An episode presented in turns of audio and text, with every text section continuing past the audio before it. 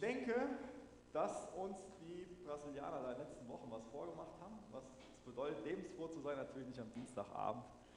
Ganz klar äh, waren die da nicht so wirklich lebensfroh. Das ist ein gutes Thema ähm, und ich hoffe, dass wir alle heute Abend was zu dem Thema lernen.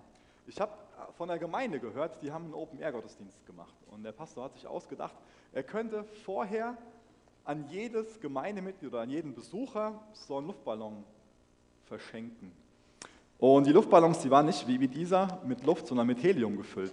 Und er hat seinen Besuchern gesagt, ihr könnt den Luftballon steigen lassen, wenn ihr Freude empfindet.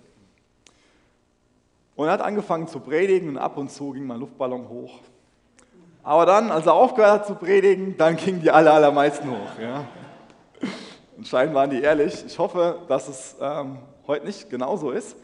Aber ich bin davon überzeugt, dass es heute anders sein wird, dass wir auch zwischendrin Freude erleben. Und das glaube ich nicht, weil ich irgendwie so von mir überzeugt bin, sondern das glaube ich und die Sicherheit habe ich, weil ich den kenne, der hinter der Botschaft steht, die ich heute predigen will und weil ich die Botschaft kenne und weil die Botschaft mein Leben verändert hat und mir Lebensfreude gegeben hat und weil die Botschaft das Potenzial hat, dein Leben zu verändern und dir wirklich Lebensfreude zu geben.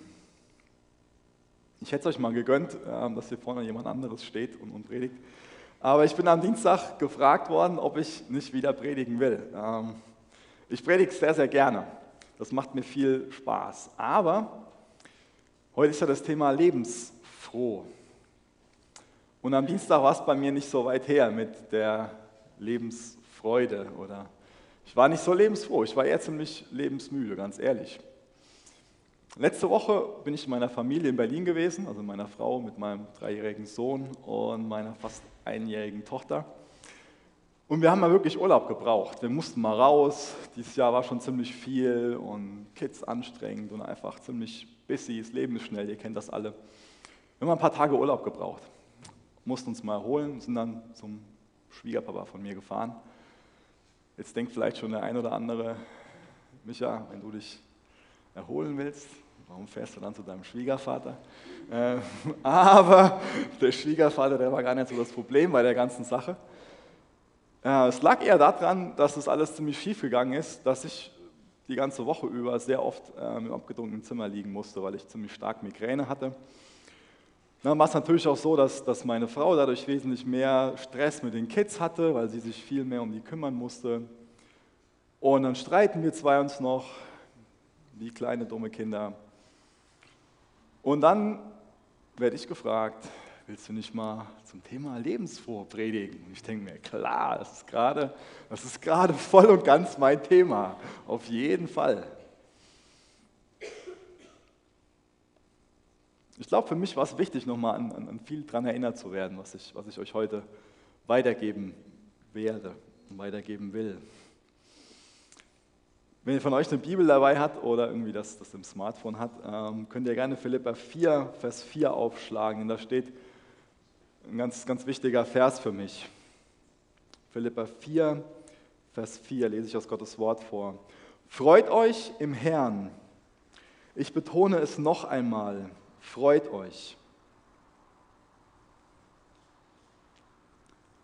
Jeder von uns verbindet was Eigenes mit dem Begriff Freude. Worauf freust du dich? Ich freue mich auf morgen Abend, weil ich weiß, dass wir Weltmeister werden. Ich glaube, da freuen wir uns alle drauf. Ja? Ich habe mich am Dienstagabend gefreut, ohne Ende, dass wir 7 zu 1, 7 zu 1. Ja? Wenn es nicht schon passiert wäre, würde jeder sagen, das ist ein Märchen, das wird nie passieren, gegen die Brasilianer gewonnen haben. Wir haben uns riesig gefreut. Aber die Brasilianer da war so das Gegenteil der Fall. Ja? Da war, waren viele Tränen, da war Trauer, da war nachher auch richtig Aggression in den Straßen und, und Straßenschlachten. Und ich hätte eigentlich damit gerechnet, dass es noch heftiger wird, aber es war schon genug, was da abging. Da war große Freude in Deutschland. Wow, 7 zu 1. Das war ein, ein krasses Spiel. Wir alle haben gejubelt. Aber wisst ihr was? Mir ist es in der Halbzeitpause echt übel geworden. Wisst ihr warum? Ich glaube, die meisten von euch haben wahrscheinlich auch ZDF geguckt. Und in der Halbzeitpause dieser krasse Kontrast. Wir führen 5-0 und einfach nur Begeisterung pur. Und dann kommen die Bilder aus Israel, wie hunderte Raketen dahin geschossen werden. Und da Krieg und Aggression ist. Und dann muss ich mir die Frage stellen, da will ich kein, kein Miesmacher sein, aber wie kann ich denn hier so begeistert abgehen und die Menschen stecken einfach so in, in, in diesem Leid und, und müssen Angst um ihr Leben haben? Da sterben kleine Kinder zum Teil.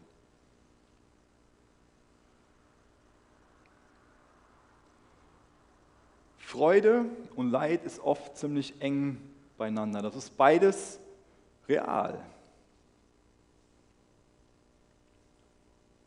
Ich glaube, wir alle haben eins gemeinsam, dass jeder von uns der Freude nachjagt.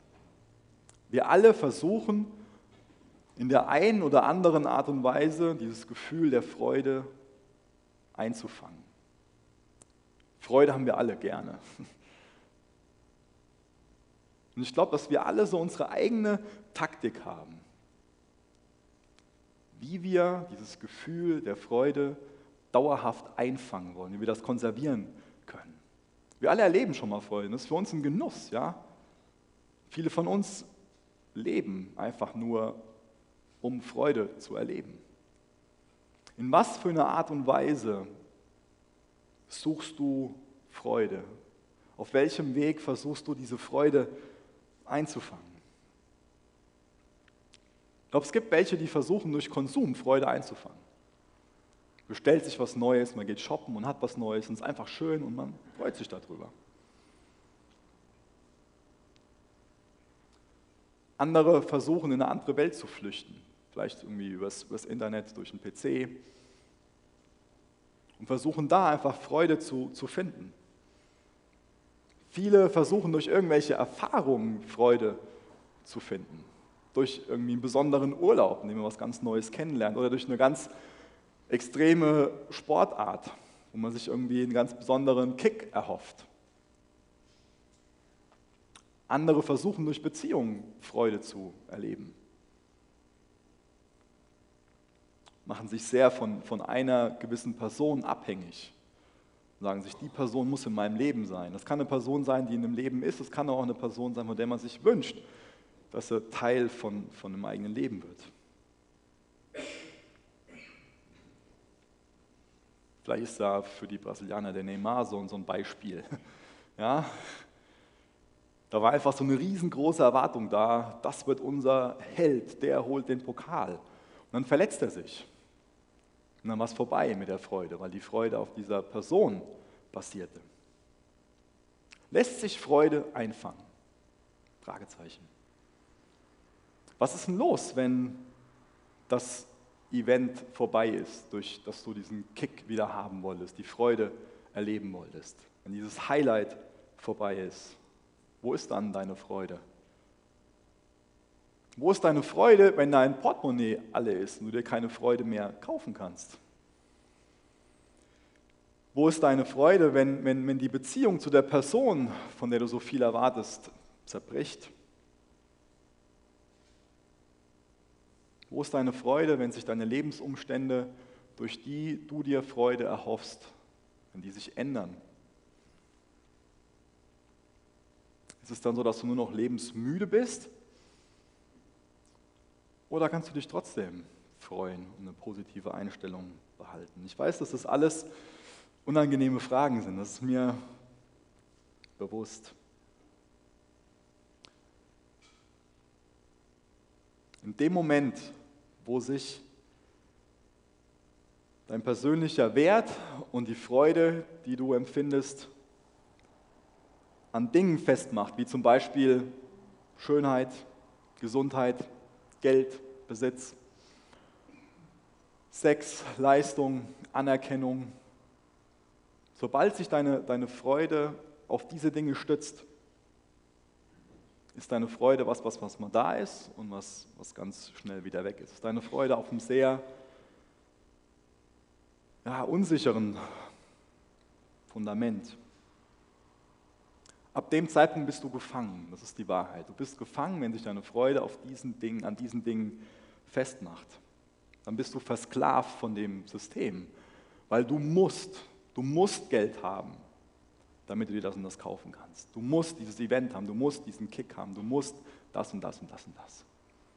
Und es steht ganz viel Leistung im Hintergrund. Du musst was bringen und du eiferst dem nach dann bist du ganz schnell in einem System, was dich zerreibt, was dich aufreibt. Du bist in so einem Teufelskreislauf drin.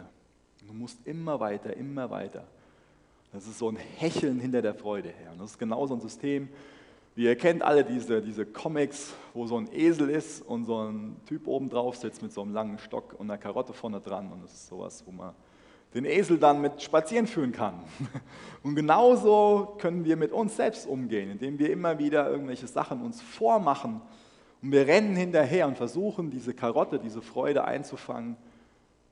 Und es ist einfach so ein endloses Suchen.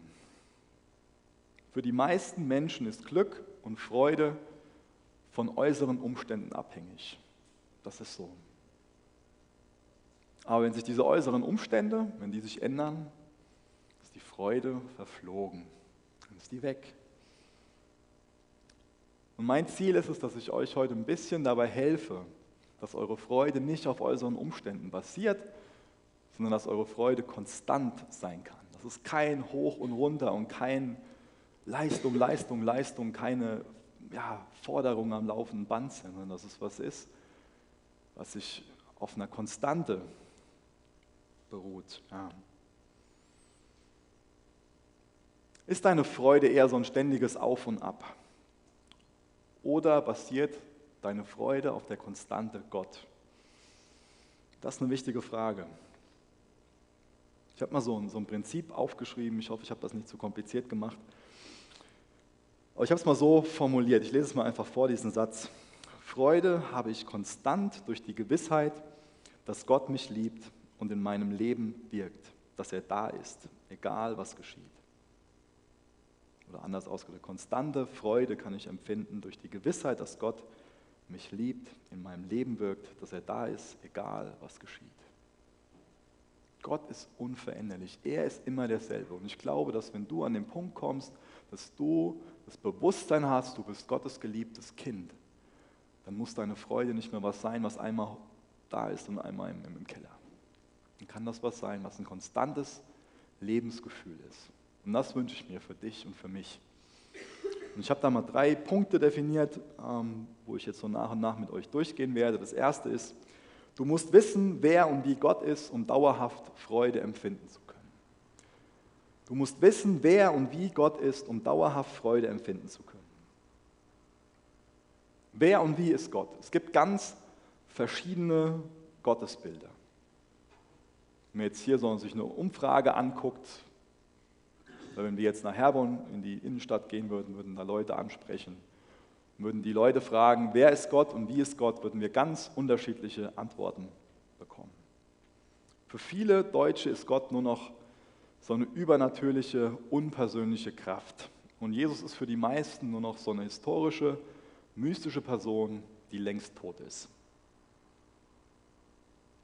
Immer mehr Menschen in, in unserer westlichen Welt, die gucken sich zum Beispiel so Situationen wie in Israel an und sagen, hey, guck dir mal an, was, was da im Namen Gottes gemacht wird. Und lehnen deswegen den Gedanken an Gott ab.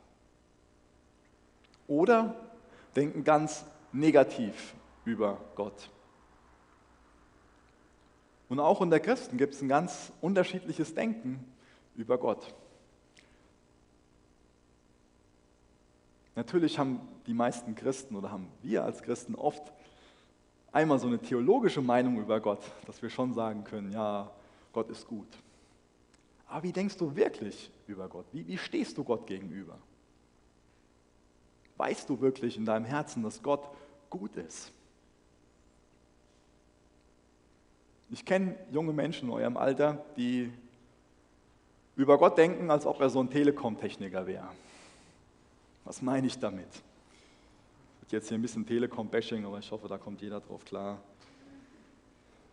Oft ist es ja so, man ruft da an, man hat so einen Eindruck, die interessiert das gar nicht. Ja? man muss Glück haben, damit dann irgendwie eine Reaktion kommt. Und genauso denkt der eine oder andere über Gott. Dass der einfach übermüdet ist, gelangweilt ist, vielleicht einfach nur schläft und sich nicht für deine Probleme interessiert. Andere denken über Gott, als ob er so ein engstirniger, uralter Polizist kurz vor der Rente ist, dem es nur irgendwie darum geht, den noch möglichst viele Strafzettel zu verpassen und der ein vollkommen veraltetes Denken hat, der ein hinterwäldlerisches Weltbild hat, der einfach nur komische Ansprüche an dein Leben stellt und dir einfach nur irgendwelche Grenzen aufzwingen will und dir die Freiheit nehmen will, die Freude am Leben vielleicht nehmen will. Für andere ist Gott vielleicht eher so ein Weihnachtsmann. Oder vielleicht eher ein Nikolaus, das ist glaube ich das, was ich meine, der so einmal im Jahr vorbeikommt und dann kontrolliert, ob du dich auch schönartig benommen hast. Und entweder gibt es eine auf den Hintern oder es gibt eine Belohnung. Aber dir ist im Vorhinein schon klar, dass Gott sowieso irgendwas finden wird in deinem Leben, weswegen er dich bestrafen kann, weil sein Ziel ist sowieso nicht, dich zu segnen. So kann man über Gott denken und so denken leider, leider viele Menschen über Gott. Ich lese euch mal ein paar Verse vor aus Jesaja 43, Vers 1 bis Vers 5. Ich lasse mal den Vers 3 raus, lese nur Vers 1, Vers 2, Vers 4 und Vers 5. Jesaja 43. Doch nun spricht der Herr, der dich, Jakob, geschaffen hat und der dich, Israel, gebildet hat. Hab keine Angst, ich habe dich erlöst. Ich habe dich bei deinem Namen gerufen, du gehörst mir. Wenn du durch Wasser gehst, werde ich bei dir sein. Ströme sollen dich nicht überfluten. Wenn du durch Feuer gehst, wirst du nicht verbrennen. Die Flammen werden dich nicht verzehren weil du in meinen Augen kostbar bist und wertvoll. Und weil ich dich liebe, opfere ich Länder an deiner Stelle und Völker für dein Leben. Fürchte dich nicht, denn ich bin bei dir. Fürchte dich nicht, denn ich bin bei dir.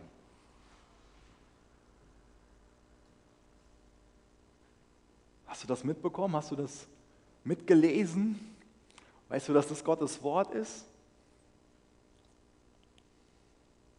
Wenn ich so Infos habe, dann kann ich nicht mehr so über Gott denken, wie ich eben beschrieben habe. Dann lerne ich kennen, dass Gott viel bessere Gedanken über mich hat, dass er eine ganz andere Einstellung zu mir hat.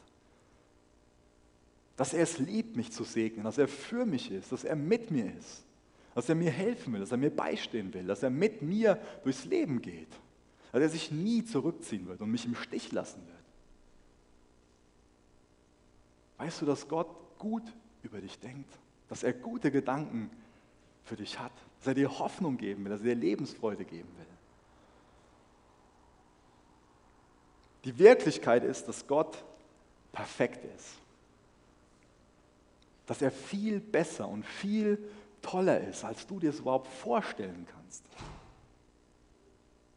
Das heißt, wenn du dir irgendwie vorstellst, dass Gott besonders gut, besonders toll, besonders bewundernswert ist, dann ist es immer noch viel zu eingeschränkt gedacht, weil du ein Mensch bist und dir jetzt gar nicht vorstellen kannst, wie gut er ist. Das ist die Wahrheit.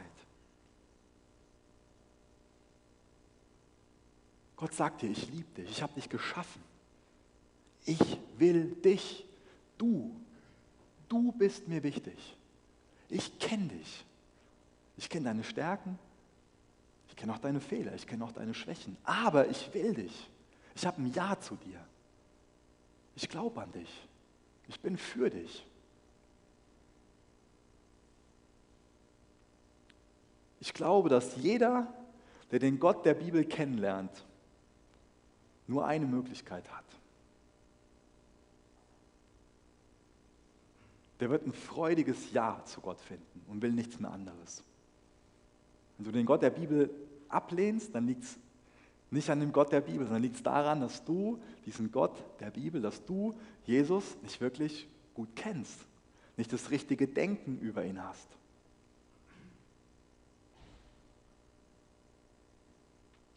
Ich mache mal mit dem nächsten Punkt weiter und, und greife das nochmal ein bisschen auf später. Du musst wissen, wer du bist, um dauerhaft Freude empfinden zu können. Wie denkst du über dich? In Bezug auf den Punkt lebensfroh ist es zum einen wichtig zu wissen, wie Gott über dich denkt, wer Gott ist, wie Gott ist. Da habe ich nur ein ganz paar Sachen zugesagt. Aber als nächstes auch wichtig, wie denkst du persönlich über dich? Mal angenommen, du denkst über dich, wie ein Kaktus über sich denken würde. Dann hast du eine Persönlichkeitsstörung. Okay, ähm, da geht es jetzt nicht drum. Aber als Kaktus stehst du nur verstaubt in der Ecke rum. Und bist sehr stachelig. Du hast nicht besonders viele Freunde. An dich wird nicht besonders oft gedacht. Wenn du über dich selbst denkst, dass du eine Nelke bist, das sagt auch was über dich aus. Denn du weißt, dass du nur zu einer Beerdigung verschenkt wirst. Das ist auch was. Nicht unbedingt ein Kompliment. Gell? Oder du glaubst von dir, dass du Unkraut bist. Konsequenz ist, du denkst nur an dich. Keiner mag dich. Alle wollen dich nur ausrupfen. Alle wollen dich beseitigen. Alle bekämpfen dich. Du bist eine Strafe für ganz viele Kinder, die von den Eltern dazu missbraucht werden, im Garten Unkraut zu jäten. Du bist ein Fluch. Als die Schöpfung noch okay war, gab es dich nicht. Oder du glaubst, dass du eine Rose bist. Du duftest gut. Alle haben gerne mit dir zu tun. Du weißt, dass du als Zeichen der Amore verschenkt wirst.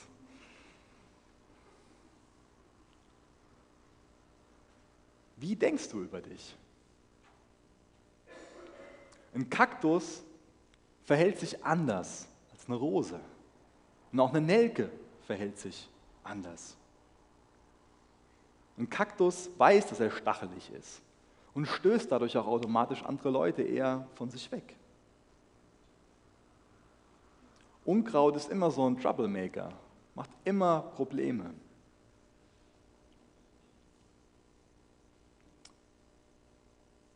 Eine Rose legt viel Wert auf ihr Äußeres, will immer eine schöne Erscheinung sein und ist automatisch eine schöne Erscheinung, weil sie das Denken über sich selbst hat. Ich bin toll, ich bin schön. Ich bin jemand. Ich bin Ausdruck der Liebe. Ich weiß, dass es ein bisschen lächerlich ist, aber vielleicht erkennt ihr, wie wichtig es ist, dass jeder von sich selbst weiß, wie er über sich selbst denkt. Weil dein Denken über dich in einem großen Maß deine Lebensfreude bestimmt, aber auch, wie du dich verhältst. Und dann komme ich jetzt zurück auf das Gottesbild oder das Denken über Gott, was ich im ersten Punkt beschrieben habe.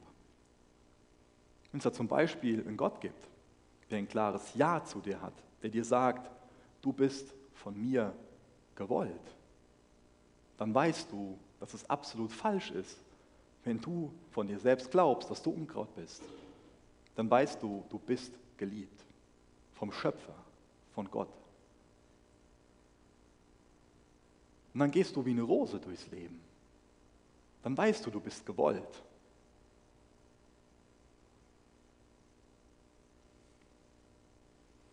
Ich habe diese Schuhe mitgebracht. Mein Sohn wäre ärgerlich, wenn er wüsste, dass ich die mit habe, weil das seine Lieblingsrennschuhe sind. Das höre ich ganz oft. Papa, Rennschuhe anziehen. Ich habe die mitgebracht, weil ich früher mal so ähnliche hatte. Ja? Ich musste jahrelang Schuhe aus dem Aldi anziehen, habe mich dafür geschämt. Das war bescheuert. Aber irgendwann habe ich Adidas-Schuhe bekommen. Ich habe sie geliebt und habe sie stolz getragen. Und ich habe die so lange getragen, bis die durchgelatscht waren. Die sind jetzt ja noch in einem ganz guten Zustand. Für einen Dreijährigen sind die echt in einem sehr guten Zustand. Ähm, aber ich habe meine Schuhe geliebt und ich habe sie so lange getragen, bis sie echt durch waren. Ja. Die waren auf der Seite, sind die aufgerissen, die waren einfach kaputt, die waren fertig. Und dann kam der Tag, wo meine Eltern gesagt haben, hey, das ist peinlich, wenn du mit den Schuhen irgendwie noch weiterhin über die Straßen läufst. Du brauchst unbedingt neue Schuhe. Ist auch viel besser für deine Füße. Und dann haben die mir neue gekauft. Und die neuen Schuhe, die haben mir auch gefallen. Die waren neu, die waren schön. Aber dann kam der Punkt, wo ich meine alten Schuhe wegwerfen sollte. Oder beziehungsweise meine Eltern die alten Schuhe wegwerfen wollten. Und da fing das Drama an. Denn wisst ihr was? Ich habe die Schuhe geliebt. Was hat die Schuhe wertvoll gemacht? Meine Liebe hat die Schuhe wertvoll gemacht. Die Schuhe an sich waren absolut wertlos, wenn man das jetzt mit Euros beziffern will. Die waren einfach kaputt. Die hätte keiner mehr irgendwie Secondhand tragen können. Die waren einfach durch, die waren fertig. Aber ich habe die Schuhe geliebt und dadurch waren die Schuhe wertvoll für mich. Weißt du, was dich wertvoll macht? Nicht dein Äußeres. Nicht deine Fähigkeiten. Das sind vielleicht Sachen, die dazu beitragen. Aber was dich wirklich wertvoll macht, ist, dass es Gott gibt, der sagt, ich liebe dich, du bist von mir gewollt. Gottes Liebe macht dich wertvoll. Und darauf solltest du deine Freude gründen. Das sollte das Fundament von deiner Freude werden. Dazu will ich dich einladen. Dass es nichts mehr was ist, was du irgendwie, ja, wo du nachjagen musst, um zurückzukommen zu diesem Bild mit, mit dieser Moorrübe da, wo du als hinterherläufst als dummer Esel. Sorry. Ich will dich echt dazu einladen, dass du dir von Gott zusprechen lässt, ich liebe dich, du bist von mir gewollt. Und das macht dich wertvoll. Und das kann dich dauerhaft froh machen, weil Gottes Liebe dir gegenüber, das ist eine Konstante. Aber die ganzen anderen Sachen, das sind Dinge, die schon mal da, die sind mal weg. Liebe macht uns wertvoll. Ich glaube, der bekannteste Vers der Bibel steht in Johannes 3, Vers 16.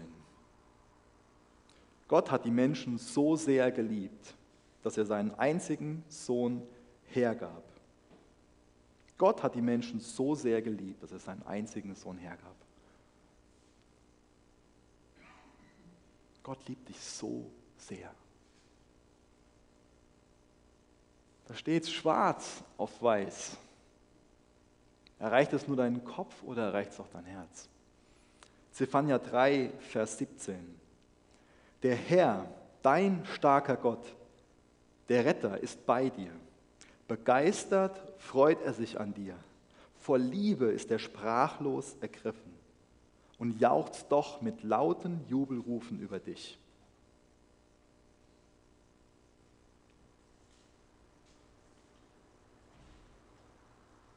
Ich habe fast Angst, da was zu sagen, weil das klarer geht es nicht. Ich kann es nicht besser ausdrücken. Der Herr, dein starker Gott, der Retter ist bei dir. Begeistert freut er sich an dir. Vor Liebe ist er sprachlos ergriffen und jauchzt doch mit lauten Jubelrufen über dich.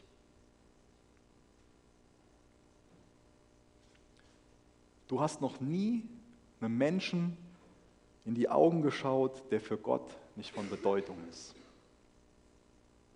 Glaubst du, dass du bedeutungslos für Gott bist? Dann schick den Gedanken weg. Gott freut sich an dir. Schubst mal deinen Nebenmann und sag dem, Gott freut sich an dir. Mach das mal.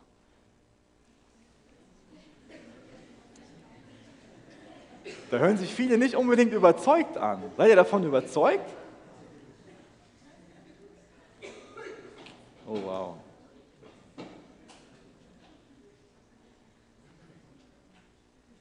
Aber wie das mit allem so ist, irgendwann kommt so ein Aber. Ich muss jetzt mal das Kleingedruckte lesen da steht der Herr, dein starker Gott. Wer ist denn dein Gott? Ist Jesus dein Gott? Dann gilt es für dich. Die Bedingung ist, der Herr Jesus muss dein Gott sein. Ist Jesus dein Gott? Hast du eine Freundschaft zu Jesus? Dann gilt es für dich. Wenn du noch keine Freundschaft zu Jesus hast, dann will ich dich einladen, dass du eine bekommst. Jesus will eine Freundschaft zu dir haben. Jesus hat diese Liebe zu dir. Und du bekommst die Freundschaft zu ihm, indem du auf diese Liebe reagierst. Indem du erkennst, ja, das, was da am Kreuz passiert ist, was wir eben gelesen haben, Johannes 3, Vers 16, ich glaube, dass das eine Bedeutung für mich hat. Du bekommst diese Freundschaft, indem du diese Liebe annimmst. Errettung, Erlösung ist ein unverdientes, ist ein kostenloses Geschenk. Das ist ein Geschenk für dich, an dich. Wenn du das Geschenk annimmst, dann bist du errettet. Dann vergibt Gott dir deine Sünde, deine Schuld, was dich sonst von ihm trennt. Und das ist nicht auf der Grundlage von dem, dass du wieder irgendwas machen musst. Alles ist es annehmen und dann bist du gerettet.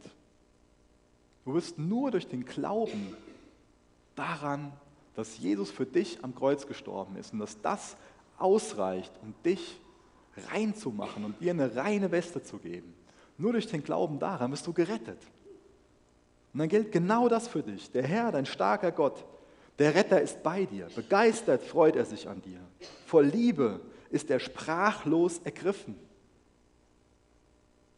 Ich kann das in dem Ausmaß, wie es da ausgedrückt ist, gar nicht verstehen. Ich mache so viel Unsinn. Ich habe euch eben gesagt, dann streite ich mit meiner Frau und dann lese ich sowas und denke mir, wie kann das sein? Wie kann das sein, dass Gott sagt, vor Liebe ist er sprachlos ergriffen und jauchzt doch mit lauten Jubelrufen über mich? Das ist Gnade. Das ist Liebe. Unsere Liebe ist oft so, so begrenzt. Unsere Liebe ist so, wenn du das und das machst, dann habe ich dich lieb. Aber Gott sagt uns, ich liebe dich bedingungslos. Ich liebe dich, Punkt. Und dann komme ich nochmal zu dem zurück, was ich ganz am Anfang vorgelesen habe. Philippa 4, Vers 4. Freut euch im Herrn. Ich betone es nochmal. Freut euch. Der Paulus, der das geschrieben hat, der will uns dabei helfen, dass wir uns im Herrn freuen. Und die Freude im Herrn, das ist dieses Konstante, was ich eben beschrieben habe. Du bist geschaffen. Der Schöpfer hat dich gemacht, damit du dich an ihm freust. Das ist dein Lebenssinn. Was ist der Sinn von deinem Leben? Ist der Sinn von deinem Leben, dass du dich an Gott freust? Die Bibel sagt ja, das sollte der Sinn von deinem Leben sein. Mach das zum Sinn von deinem Leben, dass du dich an Gott freust. Was Sinnvolleres gibt es nicht, als sich über Gott zu freuen. Und die Grundlage dafür, dass wir diesem Sinn, dem Lebenssinn nachkommen können, ist, dass wir eine Beziehung zu Jesus haben. Und dazu wollen wir euch heute Abend einladen, vielleicht das zu erneuern oder zum ersten Mal diese Beziehung zu bekommen. Da lade ich euch jetzt schon ein. Wir werden nachher auch mit ein paar Leuten hinten sein und dann könnt ihr für euch beten lassen. Das kann was Bestimmtes sein, das kann genau das sein, was ich gerade beschrieben habe, oder was anderes. Aber ich hoffe, dass jeder hier im Raum jetzt weiß, dass du von Gott gewollt bist und dass Gott eine Freundschaft zu dir haben will. Zum nächsten Punkt, zum letzten Punkt. Du brauchst Gemeinschaft, um dauerhaft Freude empfinden zu können. Gott hat sich Gemeinde ausgedacht. Dan hat eben vier Gemeinden vorgestellt. Es ist wichtig, dass wir Gemeinschaft haben. Das ist was, was uns Gott gegeben hat, damit wir ihn weiterhin zu unserem Gott machen, damit wir im Glauben wachsen, damit wir Gemeinschaft haben, ein Segen füreinander sind, einander helfen, miteinander Jesus nachfolgen. Freude durch Gemeinschaft, das ist was, was wir auch gerade im Fußball erleben. An sich wird das an dem Prinzip Fußball ganz gut sichtbar. Ganz oft gibt es dieses Public Viewing, man trifft sich mit ganz vielen Leuten, die man überhaupt nicht kennt. Und man macht etwas Bestimmtes zum Mittelpunkt, in dem Fall Fußball. Das ist dann die Gemeinsamkeit. Und dann hat man gemeinsam Freude. Und genauso soll es mit Gemeinde sein. Man macht etwas Bestimmtes zum Mittelpunkt. Man hat ein gemeinsames Anliegen, Jesus ist der Mittelpunkt. Man hat das Anliegen, man will das Reich Gottes bauen. Man will Jesus nachfolgen. Und dann ist die Gemeinde auch zur Freude da, wenn Jesus im Mittelpunkt ist und Jesus unser gemeinsames Anliegen, unser gemeinsamer Nenner ist. Wir alle erleben trotzdem Momente, in denen wir mit Gemeinschaft nicht wirklich viel anfangen können, wo wir uns eher Einsamkeit wünschen. Das ist bestimmt so, wo wir zur Ruhe kommen müssen. Aber mit dauerhafter Einsamkeit kommt keiner von uns klar. Ich glaube, dass wir Freundschaften brauchen, damit es unserer Seele gut geht. Freundschaften ist so, ja, das, was die Seele so zum, zum Atmen braucht. Freundschaft, Gespräche, Liebe, Geborgenheit, das funktioniert alles nur im Austausch miteinander. Ich habe so einen Artikel gelesen, wo, ähm, wo Ärzte beschrieben haben, was Einsamkeit für Folgen hat, wie, wie schädlich es ist. Und die haben das so formuliert, Einsamkeit ist genauso schädlich wie der Konsum von 15 Zigaretten am Tag. Einsamkeit schadet genauso viel wie Alkoholmissbrauch. Einsamkeit ist schädlicher, als keinen Sport zu treiben. Einsamkeit ist doppelt so schädlich wie Fettsucht. Wusstet ihr, dass Einsamkeit so schädlich ist? Wir brauchen Gemeinschaft. Wir alle haben ja mittlerweile 100.000 verschiedene Kommunikationswege. Die meisten von uns haben Facebook, haben WhatsApp, haben Twitter und alles Mögliche. So die ganze Infrastruktur, die ganzen Straßen und was es so gibt, ist alles besser ausgebaut als, als je zuvor. Und wir könnten davon ausgehen, dass wir die Generation sind, die besonders gut vernetzt ist und dass es dann dadurch dazu beiträgt, dass wir nicht einsam sind und dass wir besonders gute Beziehungen zueinander haben. Aber Studien belegen, dass sich noch nie mehr Menschen einsam gefühlt haben als heute. Finde ich interessant. Und ich glaube, ein Grund dafür ist, dass wir diese ganzen Dinge, die ich eben genannt habe, wie Facebook, WhatsApp, Punkt, Punkt, Punkt, oft nicht dazu nutzen, um miteinander Beziehungen zu leben, sondern um uns miteinander zu vergleichen. Und dann werden wir entweder stolz, weil wir denken, hey, ich sehe viel besser aus. Oder ich habe das und das Tolles aber erlebt. Und ich habe das und das außergewöhnliche Hobby. Und ich habe die und die außergewöhnlichen Fähigkeiten. Aber die oder der. Pff. Oder, was bestimmt auch ganz oft so ist, wir gucken uns die Scheinwelt an, die da jemand kreiert hat. Und wenn wir ehrlich sind, wer von uns ist wirklich ehrlich auf Facebook? Wer von uns gibt da wirklich so, wenn man sich die, die ganze Sachen da so anguckt, die da überall drin stehen. Wer von uns gibt da wirklich ein, ein, ein richtiges Bild von sich weiter? Man guckt sich die Scheinwelt an, die jemand erschaffen hat, die schön retuschierten Bilder, vergleicht sich mit der Person und fühlt sich schlecht. Die Vergleiche machen uns kaputt. Und dann ist es noch wichtiger, genau das zu hören, was ich eben gelesen habe wie Gott über dich denkt. Gott vergleicht dich nicht mit der Person, die neben dir sitzt. Gott sagt dir, ich liebe dich. Punkt.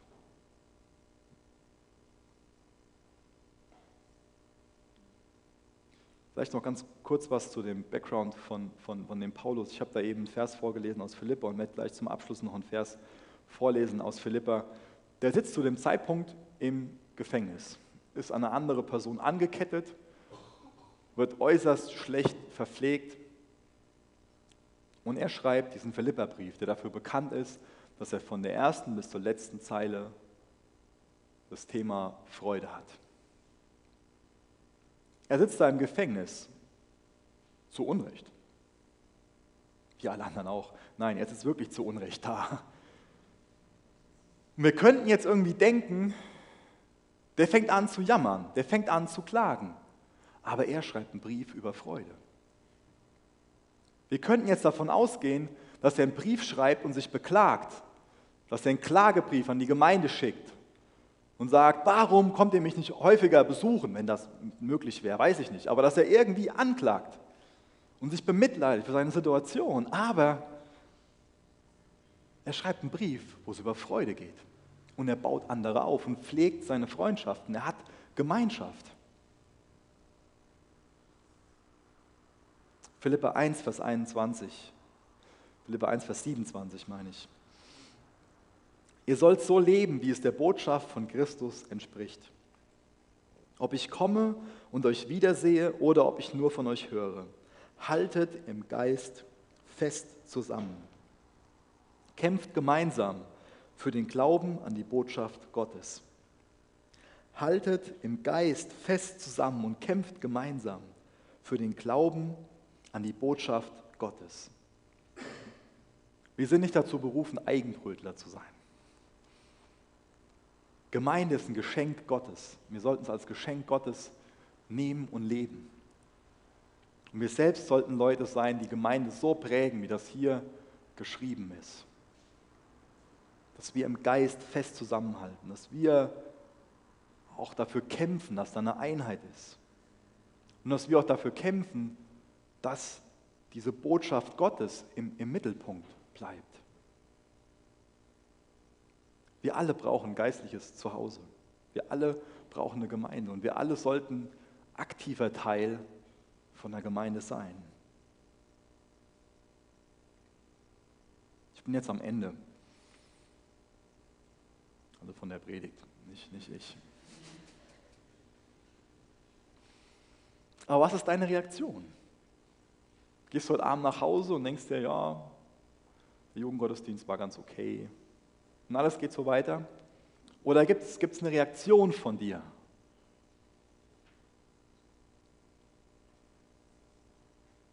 Hast du eine persönliche Beziehung zu Jesus?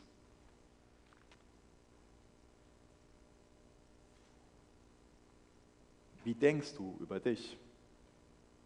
Rose, Unkraut, Nelke? Wie denkt Gott über dich? Ist er gerade im Moment sauer, weil du was gemacht hast, wo du von weißt, dass es nicht mit Gottes Gedanken in Übereinstimmung ist? Oder freut sich Gott an dir?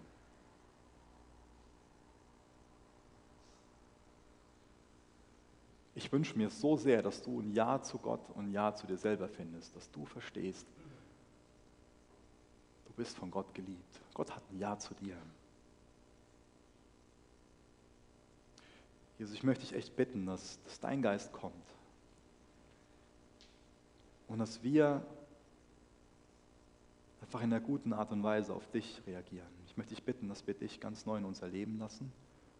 Jesus, ich möchte dich bitten, dass wir ganz neu bereit sind,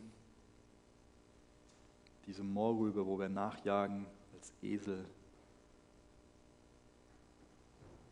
fallen zu lassen und dass wir ganz neu erkennen, dass du uns wirklich liebst, dass du uns Lebensfreude geben willst, dass du unserem Leben Sinn geben willst.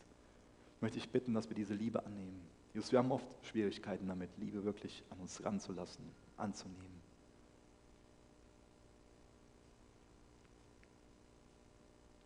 Jesus, brech du durch zu uns. Mach, dass wir das ganz neu von dir hören, dass du dich jubelnd über uns freust. Wir laden dich echt ein, heute noch weiter hier zu wirken uns zu segnen, Herr. Erfüll uns, begeister uns von dir, Herr.